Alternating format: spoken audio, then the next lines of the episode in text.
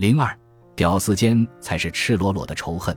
凤姐之前发了一条微博，我一直不明白中国人为什么骂我。我是大专学历，在家乐福做收银员，这是一个典型的小人物的形象。而我在电视台说过的那些话，并不符合小人物的身份，因此这引起了人们的嫉妒。同样的话，从王思聪口中说出来，结果却完全不一样。而我们之间唯一的区别，就是他是首富之子，而我出身农民家庭。凤姐一语中的，仔细想想，我们都知道凤姐在被各种骂，但是却说不出来任何一个骂凤姐的人的名字。回顾凤姐从开始到现在，并没有任何真正意义上的成功人士或者大人物骂过她，骂她的都是一群无名的小人物。对凤姐恶语相向又冷嘲热讽的这群小人物，基本上的生活状态跟凤姐初始阶段差不多。他们出身平凡，学历普通，相貌一般，能力有限。但是，就是这群与凤姐本应屌丝互爱惺惺惜惺惺的小人物，对凤姐的攻击最甚，骂声最高，抨击最猛。根据现行标准，早年的郭德纲是教科书式的屌丝。用郭德纲自己的话说，最艰苦的时候，把 BB 机卖了换俩馒头吃。按理说，相声界对于这样一个挣扎在生存线的相声小资辈年轻人，应该帮扶和提携，在他成名之后，更应该祝福和鼓励。毕竟大家都是吃这碗饭的。虽然郭德纲会抢了一部分人的饭碗，但是郭德纲混好了，对相声界是件好事。整体上饭碗多了，说相声的日子也会好过点。结果恰恰相反，郭德纲被同行坑得五迷三道，危难处落井下石，荣耀时栽赃陷害，极尽打压整治之能事。侯耀文看不下去了，收了他当徒弟。郭德纲拜师大会上，侯耀文还呼吁同行：“我们对郭德纲要爱护。”马季先生也曾在接到整治郭德纲的电话后，劝说对方：“郭德纲火了是好事。”在郭德纲起步阶段。骂郭德纲的、黑郭德纲的、坑郭德纲的，不是明星大腕，反倒是一些在相声圈里面日子过得很差的相声演员。他们跟郭德纲一样挣扎生计、颠沛流离，端着相声这个饭碗朝不保夕。难怪郭德纲多次感慨：同行间才是赤裸裸的仇恨。罗永浩做锤子手机引起很多争议。可能没有比锤子手机承受更多骂名和嘲讽的创业产品了。很多网民在老罗做手机之前就是一顿唱衰，手机出问题，团队出问题之后又是一顿骨盆儿歌。对锤子手机本身的性能、老罗个人能力以及后续的商业推广不予置评。不过，就其作为一个创业科技公司的 CEO 来讲，他招致的谩骂确实已经超出他们的产品硬伤和个人短板所能招来的程度了。相比于很多投资人和技术人士在理智层面的讨论，很多不懂状况的网民则纯粹在不了解老罗和锤子手机的情况下，集中于低级语言的嘲讽和攻击。他为什么这么招黑呢？就是因为在很多人眼里，他是一个狂妄的屌丝。他狂妄为什么会被骂呢？因为大家都是屌丝，凭什么你那么狂？很多纯屌丝的生活状态偏窘迫，纯屌丝生存空间紧缩，生存资源稀缺，经常为生活琐事缠身，缺乏和谐的性生活，生活环境相对简陋，人际关系容易紧张。概括来说，就是没怎么被生活温柔的对待过。而没怎么被生活温柔的对待过的人，除非有着良好的自我修养。否则，往往也不懂得如何温柔的对待生活，尤其是不懂得如何温柔的对待他人。进化论里面说到过，越是相近的生物，竞争性和互斥性是越强的。具体原因不多赘述，简单说来就是狼多肉少，有你的没我的，在哪里薄弱，也就在哪里敏感。由于纯屌丝挣扎于生存一线，精神和物质整体上处于贫困的状态。他们也就容易对得失很敏感，所以一切刺激了他们欠缺方面的言行，他们都会格外敏感。抛开生存空间、资源占有、交配权利等物质层面的竞争，乃至残杀导致的敌意和仇恨不谈，仅仅就这种精神上的刺激，也足以让屌丝之间赤裸裸的仇视和对立。因为常年窘于自身生存的挣扎，并且在一轮又一轮的学业、婚恋、就业等竞争中连番败下阵来，也就形成了一种根深蒂固的自卑。所以，他们的自尊心特别强。而一旦有人刺激了他们的自尊心，影响到了他们的优越感，他们的反应就会格外激烈。那么，谁最能刺激屌丝的自尊心和优越感，从而激发嫉妒之心？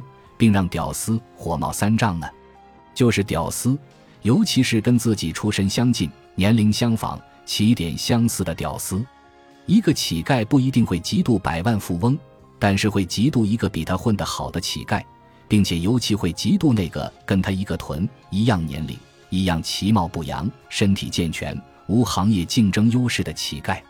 首先，屌丝很难跟别人吹嘘和装。因为混得更好的屌丝与自己出身相同、年龄相仿、起点相似，对比之下，混得不好的屌丝自身的窘迫境况则没有任何借口或者幻想可以解释，自身的无能也暴露的毫无保留，还能解释什么呢？你把责任推给谁呢？又该怎么跟亲朋好友伪装自己在同龄人中是佼佼者的假象呢？其次，屌丝很难自欺欺人。对于一个屌丝来说，另一个屌丝让人咬牙切齿，不仅因为别人令自己的无能暴露在光天化日之下，更将自己细心呵护的自以为是敲得稀碎，一点自欺欺人的余地都不留。面对我们不愿意见到的被比下去和被揭穿的真相，我们又怎么继续沾沾自喜呢？自以为是的优越感就这样没了。又怎么继续看着自己微不足道的成绩安然入睡呢？所以，屌丝间才有着最赤裸裸的仇恨。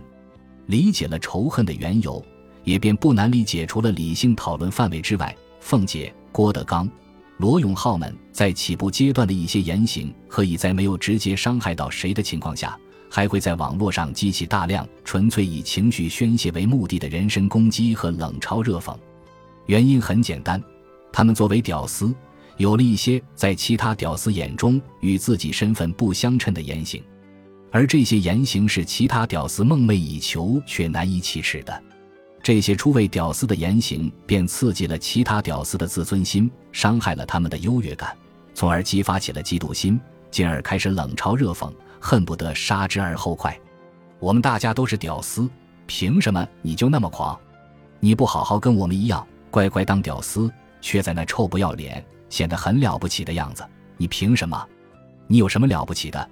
凭什么我在这受苦搬砖，你却能在镜头前洋洋自得，受到关注，获得掌声？你那么丑都想嫁高富帅，我比你好看我都没敢说，你竟然大言不惭。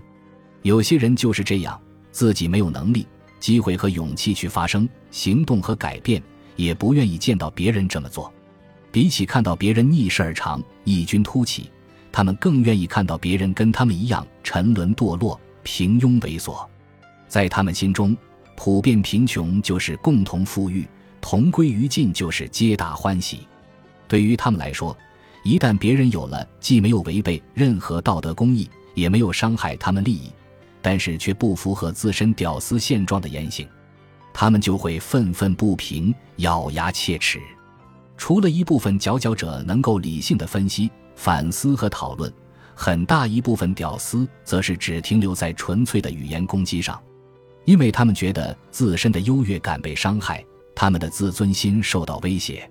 路上很多人搞不定比自己强的人，就去弄比自己弱的人，奚落并尽可能压制与自己一样境遇但是有改变动机的人，通过打压潜在增值，拉低周边均值。从而让自己的低水平值在整体的排列中显得没有那么差，来获得自欺欺人基础上的精神满足。这就像鲁迅先生笔下的阿 Q，用精神胜利法意淫别人的失败和落寞，来满足自己的虚荣心和优越感，并且通过欺负比自己更弱小的小尼姑们来获得精神快感。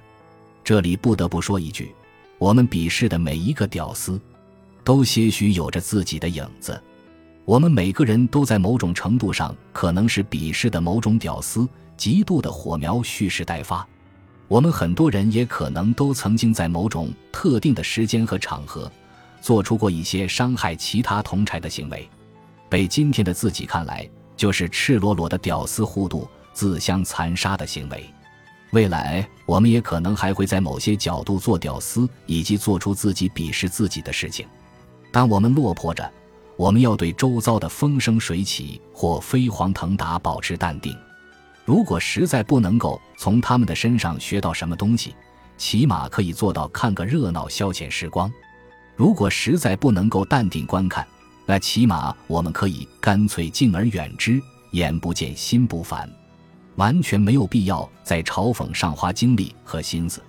如果我们把这些时间花到自己身上，我们可能会成为我们嫉妒的人。当我们崛起着，我们要对周遭的横眉冷对。或千夫所指，保持淡定。百无人妒是庸才，应对嫉妒的心态无需赘述。这里只想提醒崛起着的屌丝几句：切记境况稍微好转，被人嫉妒则沾沾自喜，停滞不前。